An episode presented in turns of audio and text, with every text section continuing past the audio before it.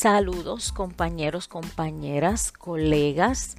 Una vez más estamos en el podcast de terapias y terapeutas y vamos para el episodio número 6. Estamos hablando de errores comunes que se cometen en el proceso terapéutico.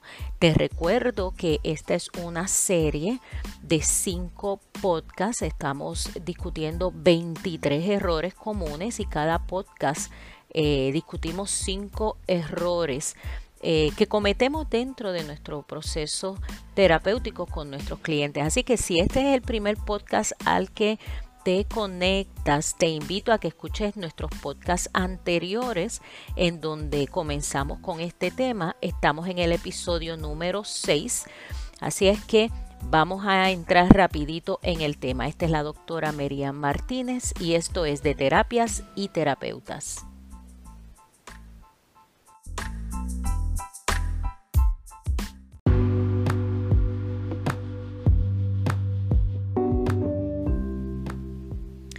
Y el error número 16 es no indagar a profundidad la peligrosidad de los síntomas de nuestro cliente. Cuando tenemos un cliente que nos está expresando eh, que se siente triste, que se siente sin deseos de hacer nada, eh, muchas veces nosotros como, como profesionales pasamos por alto el indagar si estos síntomas que está presentando esta persona o esto que te está explicando la persona tiene algún grado de peligrosidad que debamos profundizar más porque si el cliente eh, pues no nos dice expresamente eh, que está pensando hacerse daño o, algo relacionado, pues muchas veces no, no indagamos. Eh, eso es un grave error. Siempre que nosotros tenemos clientes que están atravesando por momentos difíciles, eh, entiéndase momentos de desesperanza, una pérdida significativa, una pérdida de un ser querido, ya sea por, por muerte, ya sea por eh, separación, eh, voluntaria o involuntaria, eh, cuando hay una, una pérdida, por ejemplo, de, del ingreso principal, pérdida de empleo, pérdida de un hogar, de una casa, pérdida de alguna posesión que sea significativa, eh, algún diagnóstico que haya recibido ese cliente, que sea un diagnóstico suficientemente serio como para que la persona eh, se sienta desesperada. todas estas, estas situaciones que pueden traer unos estresores sumamente eh, fuertes a la vida de nuestro cliente o nuestra clienta, es importante siempre indagar un poquito más eh, cuando tú tienes un cliente que expresa mucho coraje eh, por, alguna situación que está enfrentando, coraje hacia otros, coraje hacia uno mismo, hacia, hacia ellos mismos. Eh, ese es otro, otro indicador que nos dice que tenemos que hacer preguntas alrededor de la peligrosidad de los síntomas. Hay la creencia popular, y esto no es, una creencia entre terapeutas, pero a veces nosotros traemos, traemos creencias que, con las que hemos crecido. Una creencia popular de que si le hablamos a una persona sobre quitarse la vida o o hacerle daño a alguien, pues ponemos la idea en la mente de la persona. Eso pues es un mito. En el caso nuestro, tenemos que atrevernos a hacer las preguntas directas. Eh, siempre exploramos también dentro de los síntomas, eh, en los patrones de sueño. ¿Está durmiendo bien la persona? ¿No está durmiendo bien? ¿Está teniendo el descanso que necesita o no? Eh, los patrones de alimentación eh, cómo está comiendo la persona, si está eh, comiendo adecuadamente a sus horas o la persona ha dejado de comer o ha habido un cambio porque entonces o está comiendo de más eh, o cualquier, cualquier cambio en el patrón de alimentación, si la persona tiene una conducta que podría considerarse autodestructiva, por ejemplo, la persona tiene un diagnóstico de diabetes, eh, y de pronto por la situación que está atravesando pues eh, deja de, usar su insulina o comienza a comer cosas que sabe que le van a hacer daño. y a veces esto es un esfuerzo, eh, podría incluso ser inconsciente, no adrede, pero aún así sigue siendo una conducta autodestructiva. Igualmente, si se supone que tome algún medicamento para alguna condición, deja de tomarse los medicamentos. Todo eso son indicadores que nos pueden, nos pueden dar un poco de luz sobre cuán peligrosos eh, son la sintomatología, cuál es la peligrosidad de, la, de lo que está experimentando esta persona y cómo eh, su estructura de pensamiento podría estar cambiando de tal manera que, podría considerar hacerse daño o hacer daño a otra persona. Siempre hay que indagar. ¿Cómo se hace esto? Pues directamente se hacen las preguntas una vez ya usted está identificando todos estos, estos indicadores que mencioné, cambios dramáticos, que la, eh, eh, expresiones, frases que diga la persona como ya no vale la pena vivir, eh, o no sé para qué yo existo, yo no le hago falta a nadie, o en relación a otra persona. Eh, todo estaría bien si, si él no existiera, o a veces me gustaría pensar que desapareciera de mi vida, ese tipo de expresión. Así es que exploramos eh, patrones de sueño, patrones alimentarios, patrones de pensamiento, expresiones verbales, cómo se ve la persona en su aspecto es otro, otro indicador que necesitamos tomar en cuenta. Es una persona que se ve desaliñada, que se ve descuidada, eh, que no, no, no está teniendo cuidado de su aseo personal, de su apariencia. Eso también podría ser un, cambio en la conducta de esta persona que podría levantarnos banderas rojas. Y como les iba a decir, ¿cómo entonces hacemos ese acercamiento? ¿Cómo hacemos ese approach? Preguntando directamente. Eh, una vez identificamos todos estos indicadores o todas estas señales, podemos preguntar, ¿has pensado hacerte daño? y se hace una pausa y esperamos a que la persona responda, que la persona procese la pregunta que le estamos haciendo. Cuando se hace este tipo de pregunta hay que tener cuidado de no sugerirle eh, respuestas a nuestro cliente, eh, no, no dar ningún indicador de nuestra parte de la respuesta que esperamos. Por ejemplo, no, no, hacer la pregunta en el tono de eh, no estarás pensando hacerte daño. Cuando usamos ese tono y, redactamos o, expresamos la pregunta de ese modo, nuestro cliente va a recibir el mensaje de que la respuesta que nosotros esperamos es no.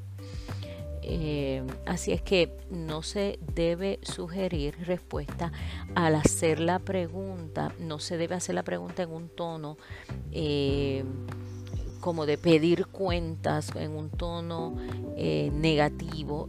Hay que hacer la pregunta en un tono en el que nosotros enviemos el mensaje de que si la persona está pensando hacerse daño, nosotros entendemos que podría ser una reacción natural a lo que está pasando.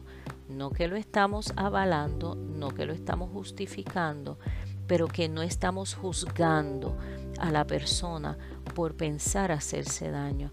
Así es que nuestro tono eh, y nuestra forma de preguntar tenemos que estar muy alerta a eso. Eh, ¿Has pensado hacerte daño? ¿Has pensado hacerle daño a fulano o a sutana, dependiendo de la situación, ¿verdad? ¿Has pensado hacerle daño a otra persona? Eh, hay alguien con quien tengas mucho coraje y que hayas pensado eh, o planificado hacer algo contra esa persona. Preguntarlo en un tono donde no haya juicio, porque nosotros realmente lo que necesitamos es que la persona sea honesta y nos diga realmente qué es lo que está pensando hacer. Eh, si la persona dice que no, pues tenemos entonces que, que cerrar esa discusión en ese momento. Sin embargo, tenemos que mantenerlo en el tintero porque es posible que ese día esa persona no se sintiera así, pero en unas citas posteriores esa situación pudiera cambiar un pensamiento puede cambiar de un momento a otro. Eh, los síntomas el día de la cita de hoy posiblemente son unos eh, o, la peligrosidad está en un nivel, pero en unas citas posteriores esa peligrosidad puede, el nivel de peligrosidad puede cambiar. Así es que eh, estos son casos donde necesitamos monitorear constantemente, pero nunca está de más indagar un poquito más profundo sobre la peligrosidad de los síntomas. Em, si, el cliente, la respuesta es que sí, eh, que ha pensado hacer daño o hacerse daño, nuestro, nuestros próximos pasos es entonces em, indagar con relación a cuán estructurado está el pensamiento de hacer daño. Entonces las preguntas van dirigidas hacia qué, ha pensado hacer, cómo ha pensado hacerlo, cuál es el, el, plan que tiene. Eh, y esto nos da un, un, poquito de más luz en relación a si la, si la persona verdaderamente ha considerado esto eh, cuán avanzado está en su planificación. Todo terapeuta debe tener un protocolo establecido, un protocolo a seguir para casos en que hay peligrosidad en los síntomas eh, o una persona representa peligrosidad para otra. En ese momento se activan entonces los protocolos en un podcast. Eh, más adelante vamos a estar hablando sobre, sobre el manejo de este tipo de situaciones, así que no voy a, a, profundizar mucho más en esto. Pero siempre es bueno, yo digo, equivocarse a favor del cliente y no en contra del cliente. Así que es mejor preguntar y, y, quitar del medio ese asunto de si hay o no una peligrosidad para sí mismo o para los demás. Eh, si la respuesta es no, pues pues qué bueno, la respuesta fue no. Así es que nunca está de más indagar.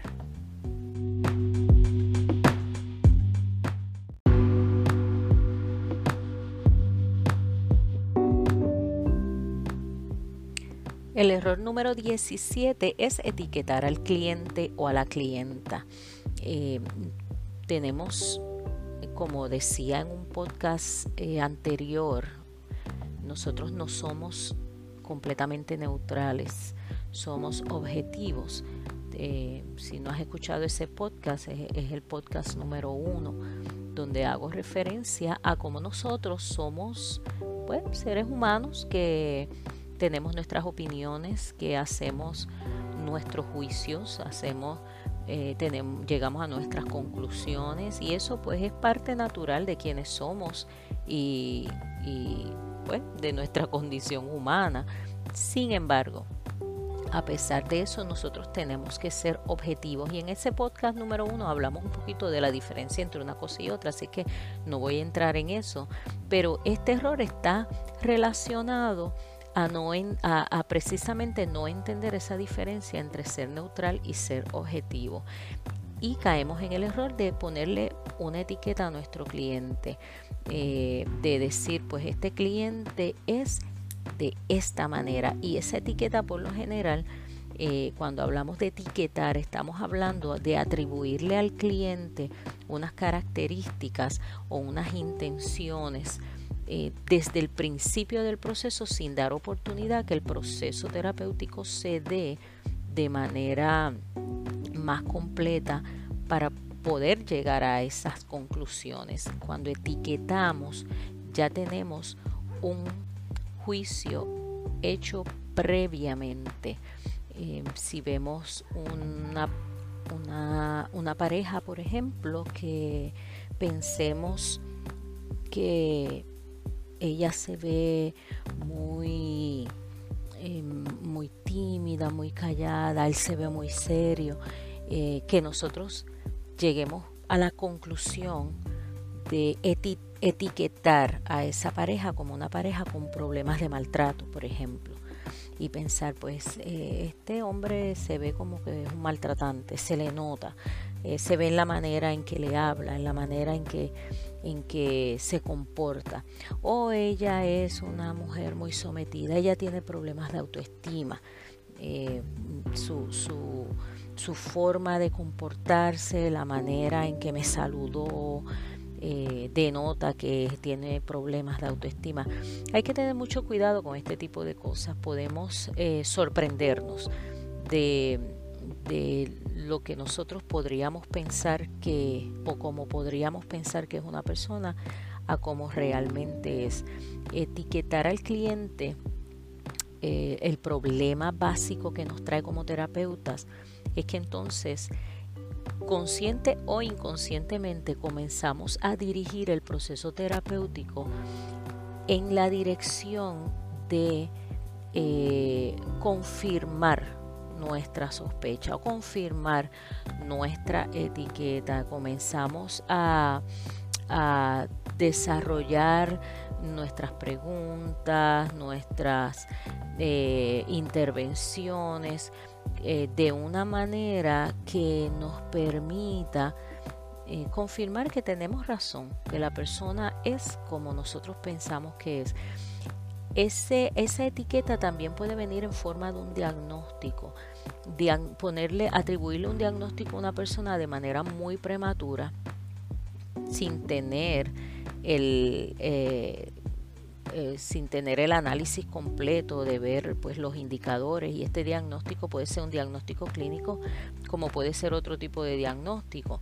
Eh, pero el, el, problema con esto es precisamente que entonces comenzamos a tratar a la persona con, eh, con la premisa de la etiqueta que ya nosotros colocamos. Eh, esto pasa mucho en, en, algunas relaciones interpersonales en las familias, por ejemplo. Eh, en, en una ocasión trabajé con una familia donde la familia por alguna razón había etiquetado a la madre como una mujer alcohólica, o no tanto alcohólica, más bien era como que bebía de más, como que eh, el alcohol podría ser un problema. Realmente esa era la etiqueta que toda la familia le había puesto. Y entonces, pues, por supuesto, todo el mundo, los hijos, eh, el esposo, eh, los suegros, todo el mundo trataba a esta mujer como si fuera una persona con problemas de alcohol. Y entonces, pues si estaban, digamos, en una reunión familiar eh, y, o estaban en un restaurante y ella pedía una copa de vino, todo el mundo empezaba a mirarse, la miraban como, pues, eh, esta, esta eh, situación incómoda en, en la que ella, pues, se sentía obviamente presionada, se sentía juzgada. Eh, ella comienza a incluso preguntarse si verdaderamente ella tiene un problema o no.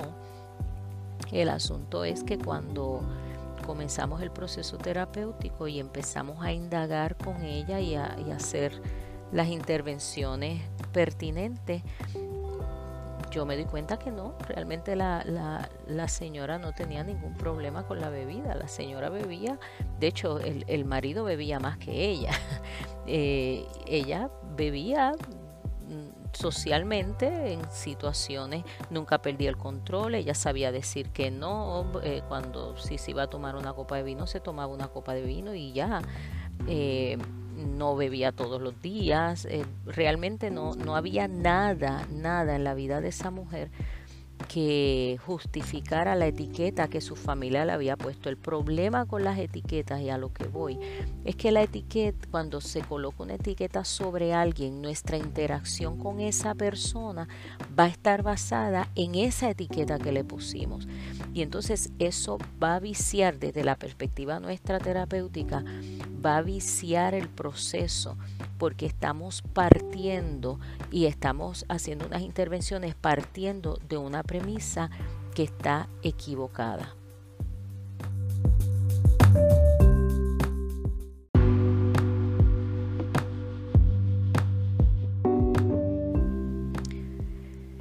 Vamos a conversar de los dos próximos errores y estos dos, estos dos errores los quiero eh, discutir a la vez porque están íntimamente relacionados. El error número 18 es confundir la consejería con la amistad.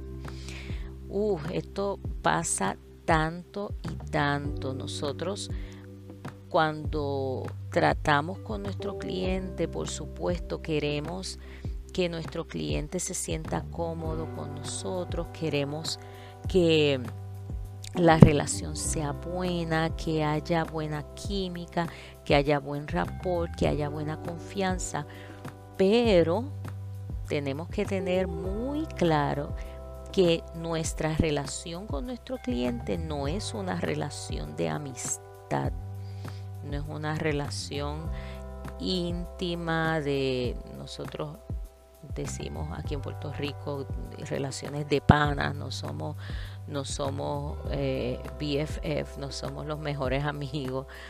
Esto es, esto es un proceso de ayuda profesional, terapéutico. Nosotros como terapeutas somos unos profesionales de ayuda que utilizamos unos conocimientos, unas técnicas, eh, unas estrategias basadas en investigaciones, basadas en teorías, basadas en filosofías de vida para ayudar a nuestro cliente en su proceso de vida, el que sea que le trae a nuestra oficina. Esa es la relación que nosotros tenemos, es una relación profesional, no es una relación de amistad. Que el cliente o la clienta confunda es bastante común. Muchas veces eh, las personas vienen donde nosotros y el tono que asumen puede ser un tono como de que somos sus amigos. Y pues estoy aquí esta semana a contarte cómo fue mi semana, a contarte qué pasó, qué hice. Si nosotros como profesionales de ayuda no estamos conscientes de esto, podemos dejarnos llevar por esta pauta que establece el cliente y desarrollar nuestra sesión como si fuéramos sus amigos. Y entonces pregúntale, okay, ¿qué, ¿cómo has estado? ¿Qué ha pasado? Y entonces el proceso se, se centra en una narrativa de cómo estuvo la pasada semana o cómo estuvo las semanas, eh, las dos semanas anteriores, desde la última cita. Eh, y si bien es cierto que cuando iniciamos nuestra sesión, claro, hay que recapitular, posiblemente haya algo que el cliente te quiera decir que ocurrió desde la última vez que estuvo contigo. Eso es muy válido, sin embargo, la sesión no es eh, una charla o una conversación, mejor dicho, sobre las cosas que pasan en la vida diaria de la persona. Hay unas metas terapéuticas que hay que alcanzar, hay unas, unas eh, eh, una, sintomatología o unos problemas, unas situaciones unos issues que preocupan al cliente y que necesita resolver y eso es lo que se va a trabajar en, las sesiones, no es meramente contar qué pasó y qué ha estado pasando o qué la persona quiere hacer y, eh, y hay que tener ah, mucho cuidado. Hay una línea fina realmente porque pues no, no, no voy a decir que nunca se va a hablar de estos, estos, eh, estos temas, como qué ha pasado, qué quiero hacer. Sin embargo, tenemos que tener en cuenta, esta persona no es nuestra amiga ni nosotros somos amigos de esta persona. Somos unos profesionales que estamos estableciendo una relación profesional. Cuando tenemos esto claro, nos quitamos el peso de encima de tener querer ser sumamente simpáticos o querer ser eh, sentir que, que, le agradamos a nuestro cliente. Eso muchas veces está basado en otras necesidades emocionales personales que podríamos tener y con los que tenemos que lidiar, porque no vamos a utilizar nuestra postura como terapeuta y nuestra relación terapéutica para satisfacer unas necesidades emocionales que nosotros podamos tener de querer agradarle a la gente o querer caerle bien a la gente. Así es que hay que quitarse ese peso de encima. Nosotros no estamos ahí para ser amigos eh, y la persona no está pagando eh, un proceso de ayuda para tener un amigo o tener una amiga. Así es que este, esta definición tenemos que tenerla muy clara porque si no, caemos entonces en el error número 19 que es no establecer los límites correctos. Eh, cuando confundimos de qué se trata esto que nosotros hacemos como terapeutas, podemos caer en el error de borrar los límites que nos separan de nuestros clientes y entonces al borrar esos límites se cruzan unas líneas que muchas veces pueden ser muy peligrosas, muy íntimas y que podrían incluso llevar a algunas otras violaciones éticas o incluso legales. Hay que establecer límites correctos, qué es permitido y qué no es permitido. Eh, por ejemplo, yo cuando eh, trabajo con, mis estudiantes en la universidad, siempre eh, les advierto, por ejemplo, de no dar su número de teléfono personal al cliente. Eh, si trabajas en una oficina, si tienes tu oficina privada y tu cliente necesita contactarte, que lo haga a través de tu oficina. Si en tu caso tú mismo o tú misma eres quien atiendes el teléfono del servicio que eh, del servicio que ofreces, o sea, no tienes una oficina con una recepcionista, un recepcionista que pueda procesar tus llamadas, pues entonces la recomendación es tener un teléfono adicional que no sea el teléfono personal, aunque seas tú mismo o tú misma quien lo atiendas eh, y que establezcas unas horas en las que vas a, atender el teléfono, pero nunca des tu número personal. Eh, en una ocasión, una de mis estudiantes que estaba en, en su proceso de internado, eh, cuando está haciendo un un reporte frente a la clase sobre un caso que estaba atendiendo, al final dice, pues la, la, la, joven estaba tan estresada que yo le di mi número de celular y le dije, tú me puedes llamar, estoy 24/7 disponible para ti. Por supuesto, 24 horas al día, 7 días a la semana. Eh, esto es un gravísimo error y es un error eh, que posiblemente se explica por, por la inexperiencia de la joven que estaba en su proceso de internado. Ella se identificó tanto con la joven, cruzó la línea, pensó que estaba atendiendo a alguien que, que la, la identificó como una amiga le provee su número de teléfono y le dice estoy disponible para ti 24/7. Uno no hace eso con un cliente fuera de las horas laborables o fuera de horas eh, en que tú atiendes en tu oficina. Debes proveerle a tus clientes un número para emergencia que puede muy bien ser el eh, el 911, eh, emergencias médicas, un número de un hospital en caso de que haya una emergencia de salud mental donde la persona pueda acudir fuera de las horas que tú trabajas. eh, tienes que tener un protocolo para después de las horas laborables a dónde debería llamar esa persona en caso de necesitar ayuda, que no debería ser a ti. Eso también te pone una carga demasiado pesada como terapeuta. De, porque imagínate, si, si haces eso con cada cliente, eh, la carga sería imposible de llevar.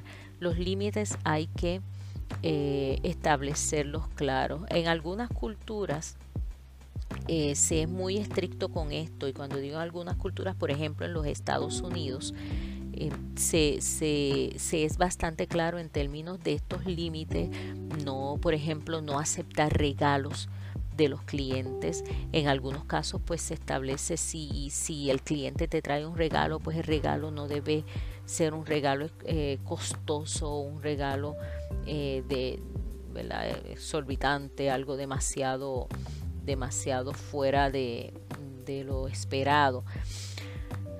Esto pues habría que tomarlo con pinzas y habría que analizar cada caso. Eh, nosotros, por ejemplo, aquí en Puerto Rico y en muchas culturas hispanas, es un poquito distinto eh, el, eh, este issue de aceptar o no aceptar regalos de parte de nuestros clientes. Hay veces que el cliente está tan agradecido de, la ayuda que se le ha dado que puede llegar a la oficina con, con algún presente que uno pues, no se esperaba.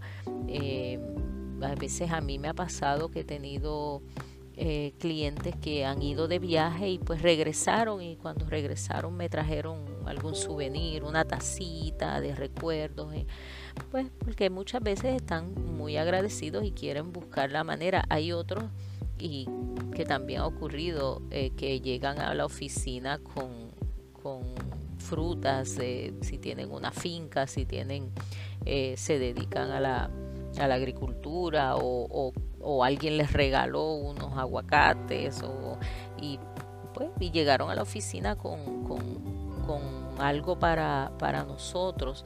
Hay que tener el cuidado de, de, no ofender, por lo menos en el caso nuestro, y, sé que en, en, muchas culturas hispanas, el desairar a una persona que quiere agradarte con un regalo pues, podría ser sumamente ofensivo. Así es que hay que tener en cuenta en dónde estás practicando tu profesión. Si estás practicándola en Estados Unidos, por ejemplo, tienes que tener mucho cuidado con la aceptación de estos regalos porque se puede considerar como un cruce de límites inapropiado. En otras culturas, culturas latinoamericanas, hispanas, eh, pues no es tanto así. Pero de todos modos, siempre hay que tener en cuenta los límites que necesitamos establecer. Eh, no, eh, no encontrarse con los clientes fuera de horas de oficina, fuera de la oficina, como por ejemplo, pues vamos, el cliente eh, la hija de un cliente se va a casar y te invitaron a su boda, por ejemplo, o, en acción de gracias te, quieren invitar a la casa a cenar. Eh, esos son, esos son límites, eh, fronteras que no se deben cruzar. En ese caso uno agradece la invitación, le expresa lo honrado que se siente o lo honrada que te sientes de que, de que hayan pensado en ti sin embargo, con, mucha delicadeza y mucha cortesía, hay que declinar eh, esas invitaciones. Así es que no confundamos el proceso terapéutico con un proceso de amistad y vamos a establecer límites correctos, firmes y claros.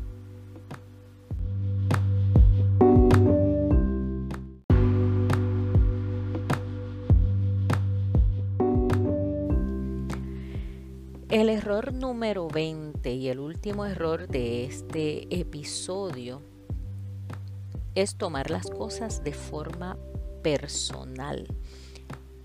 Esto tiene mucho que ver con issues que podamos tener eh, como individuos, asuntos que necesitemos trabajar en nuestra propia vida y que no hemos enfrentado o no hemos lidiado con ellos eh, si tenemos algún tipo de complejo, si tenemos algún tipo de inseguridad, eh, si tenemos algún issue de autoestima, eh, de autoimagen, de autovalía. Muchas veces cuando nosotros como, como individuos tenemos que lidiar con nuestras propias deficiencias o nuestras propias carencias, se nos hace fácil tomar las cosas personales en términos de nuestro cliente.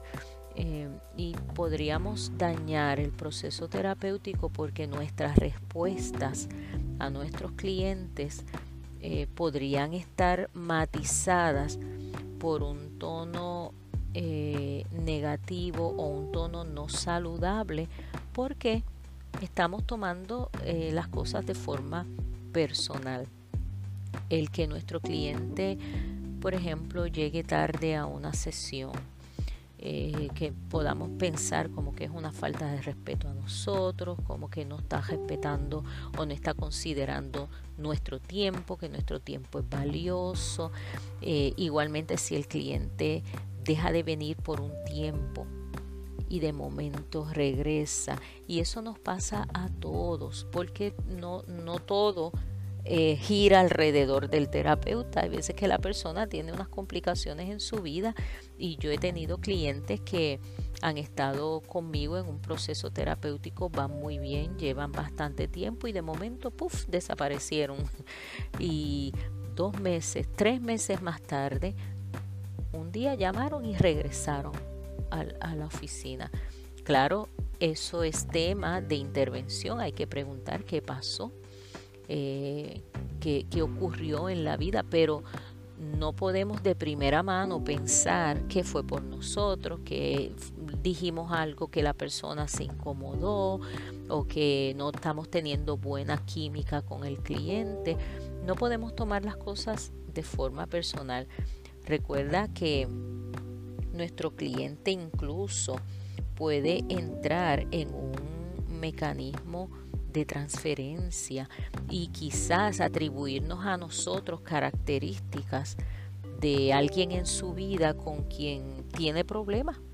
Y pues si, si estamos trabajando con, digamos, un adolescente que tiene problemas con la figura paterna, y tú eres un terapeuta varón y el joven transfiere a ti los sentimientos que tiene hacia el papá, el coraje que tiene hacia el papá, pues quizás las respuestas la forma en que te habla, la forma en que, en que interactúa contigo, es similar a como si lo hiciera con el papá y sabemos de, de lo, que son lo que es la transferencia. Y eso es un issue de intervención. Eso cuando ocurre esta situación, nosotros como expertos en la conducta, eh, lo que hacemos es utilizar esa misma situación como un, como un elemento de intervención en la sesión y trabajar a través de la transferencia, pero no podemos tomarlo personal, no podemos tomarlo como un ataque a, nuestra integridad o a nuestro profesionalismo. Eh, puede ocurrir, por ejemplo, que nuestro cliente nos pida o nos pregunte sobre nuestra expertise sobre nuestra experiencia, eh, sobre nuestras credenciales. Y eso es una pregunta muy válida, es una pregunta eh, que, que el cliente tiene derecho a hacer. Eh, está viniendo donde mí a buscar una ayuda, pues es muy justo que quiera saber quién soy yo, qué experiencia tengo, cuánto tiempo llevo trabajando con casos similares al que trae. No puedo tomarlo como un ataque personal o como un cuestionamiento de cuán profesional o no yo soy. Eh, si, si nos encontramos a menudo en la situación de estar tomando eh, las cosas que nos trae nuestro cliente como un ataque personal, si eso nos está pasando a menudo, posiblemente es hora de que hagas un, un alto en los procesos que estás llevando a cabo con el cliente y consultes con un colega que te pueda servir de mentor o mentora. Eh, y puedas explorar estos sentimientos que estás teniendo. Posiblemente haya algunos asuntos inconclusos, posiblemente haya algunos eh, elementos personales con los que necesites lidiar y que necesites enfrentar y resolver antes de continuar con los procesos con tu cliente eh, para que puedas tener la visión clara, el entendimiento claro y ayudar al cliente en lo que realmente necesita ayuda y no estés tomando todo lo que el cliente te trae como un ataque personal. Eh, a veces que puede estar relacionado al cliente mismo. Quizás el cliente te recuerda a alguien, quizás el cliente o la situación del cliente está demasiado cercano a ti, algo que te haya pasado o algo que le haya pasado a alguien muy cercano a ti, eh, como un hijo, una hija. Eh, y esto puede contaminar el proceso. Si esa es la situación en la que te estás encontrando, es sumamente sabio buscar la ayuda, el consejo, la dirección de un terapeuta, un colega de más experiencia que, que, pueda darte luz y darte algunas herramientas para resolver esto y que seas más efectivo o más efectiva en el proceso terapéutico con tu cliente.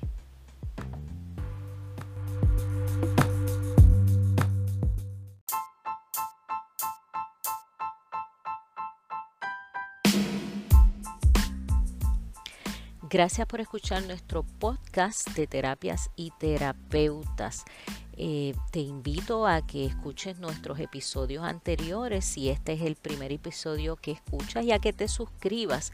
Puedes escucharnos en cualquiera de las plataformas de podcast que hay, la, la favorita, la que tengas instalado eh, instalada en tu, en tu móvil o en tu computadora, puedes escucharnos y te invito también a que compartas el enlace de nuestro podcast con otros colegas que pueden beneficiarse de escuchar la información que vamos a estar eh, hablando a través de, de este medio. Si hay algún tema que te interese, si hay algún caso que te gustaría que pudiera discutir en nuestros próximos episodios, escríbeme, puedes hacerlo a mmartinez.consejería.net.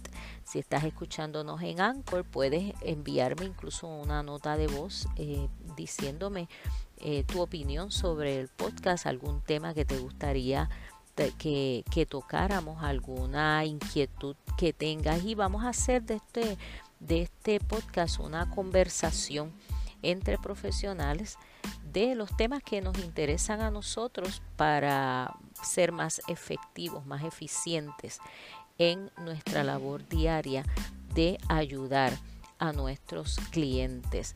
Si quieres visitar nuestra página de internet es www.institutopr.com. Esa es nuestra página eh, de, educación continua. Si estás en, Puerto Rico, puedes eh, mirar ahí los próximos cursos de educación continua presenciales que vamos a tener eh, y las certificaciones que vamos a estar ofreciendo eh, y, que, y que están ya en calendario. Ahí mismo puedes mirar la, la las distintas certificaciones que vamos a ofrecer, puedes llenar el formulario y te vamos a estar enviando información de futuras fechas. Si estás fuera de Puerto Rico, tenemos módulos instruccionales también que puedes hacerlos a través de internet eh, y se te, se te envía el certificado. De, de, haber completado los talleres y los módulos. Así que será hasta la próxima. Yo soy la doctora Miriam Martínez, esto es de terapias y terapeutas.